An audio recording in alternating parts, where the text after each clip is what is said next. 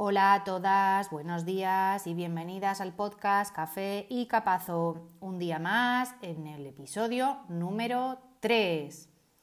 Estamos en el podcast en el que hablamos de cómo conseguir nuestros objetivos poquito a poco, en el podcast en el que compartimos técnicas, pautas y herramientas que nos ayudan a mejorar en muchos aspectos de nuestra vida. Vamos, un espacio en el que nos sentimos entendidas y apoyadas y en el que encontrar una guía que seguir para alcanzar nuestras metas. Lo primero de todo, ¿nos preparamos un café y nos lo tomamos juntas? Vamos allá. Bueno, como cada día comenzamos con una cita y hoy he elegido muy al, al, hilo de lo que vamos a comentar una frase de Albert Einstein que dice que la mente que se abre a una nueva idea jamás volverá a su tamaño inicial ahí cuando una frase ya, o sea, una frase, una idea, una sensación nos empieza a rondar, ya jamás vuelves atrás. Ya empiezas a pensar en ella y a, eh, bueno, y trabajar en ello.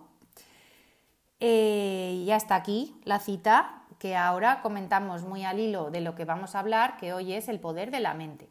Pero antes de meternos en materia, os recuerdo que en equanimecoaching.com Iremos actualizando el contenido sobre cursos, guías, por supuesto consulta individual y un montón de cosas más que os servirán para, el desarrollo y el crecimiento emocional.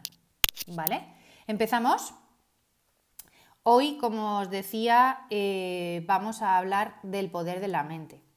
Que el poder de la mente, pues dicho así, ¿verdad? Pues parece como que una vaya a ser hipnotizada y, bueno, y con esa hipnosis vayamos a solucionar todos los problemas que nos acontecen y que nos preocupan. No es así, ya nos gustaría, pero no, no tenemos una varita mágica que con la hipnosis nos haga eh, ser y, ver la vida de una manera totalmente maravillosa. Pero sí que es verdad que eh, el poder de la mente, el poder de los pensamientos es súper importante esos pensamientos tan importantes que nos pueden sumergir en la más profunda de las tristezas o que pueden empoderarnos de una manera brutal. Yo prefiero la segunda. ¿Tú con cuál de las dos situaciones te quedas? Imagino que también. Es por ello que, eh, es por ello que todo el mundo eh, puede cambiar si quiere. Solo hace falta trabajar en ese cambio y hacerlo realidad. Con este post os doy unas pautas para conseguirlo y aumentar la felicidad y sentirnos mucho mejor. Empezamos a trabajar ese poder de la mente con 1.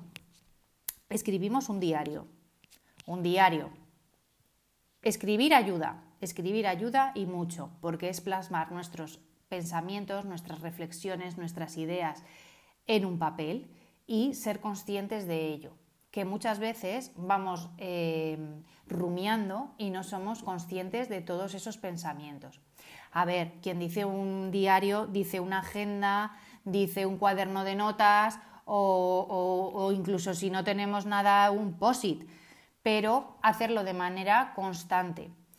Lo mejor es hacerlo por la noche, porque esto nos hace reflexionar en todo lo que nos ha pasado por el día pero si no estamos muy cansadas por la noche, también podríamos hacerlo, por ejemplo, por la mañana con el primer café al levantarnos. Yo te aconsejo que escribas tres cosas. A ver, que pueden ser más, pero empezar por tres está muy bien. en ellos, en, en estas tres, son tres cosas positivas, tres cosas buenas que te han pasado en el día. Son pequeñas cosas, pequeños momentos, pequeñas ilusiones, un comentario, un piropo, un mira lo que me ha pasado que me ha hecho gracia, lo que sea. Yo te digo que puedes empezar por tres, pero que luego puedes ir aumentando. Al principio cuesta, claro que sí, pero verás que conforme pasan los días te saldrán muchísimas más cosas de tres, ¿vale? Pero bueno, empezamos por tres por pequeños detalles que antes a lo mejor no nos dábamos cuenta y que ahora empezamos a prestar más atención. Ya me contarás a ver qué tal. Segundo, tienes que irte a dormir siempre con un, pensamiento positivo. Esto es súper importante. Irse a dormir con un pensamiento positivo hace que generes otros pensamientos positivos. ¿Qué es lo mejor que te ha pasado hoy? Parece una tontería, pero no lo es. Yo, por ejemplo, con mis hijos hacemos el ritual todas las noches antes de irnos, ellos, antes de meterlos en la cama, de decir lo mejor y lo peor del día. A ver, todos los días no son fantásticos, ni las 24 horas del día quizás tampoco, pero siempre hay un hecho positivo, desde luego que sí, y siempre hay alguno negativo o que puedas mejorar. Nosotros hacemos un balance así del día, hacemos una reflexión y recordamos todo lo que nos ha pasado eh, durante el día.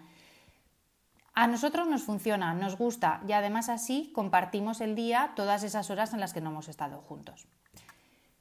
Tercera pauta, pon atención plena en lo que estás haciendo.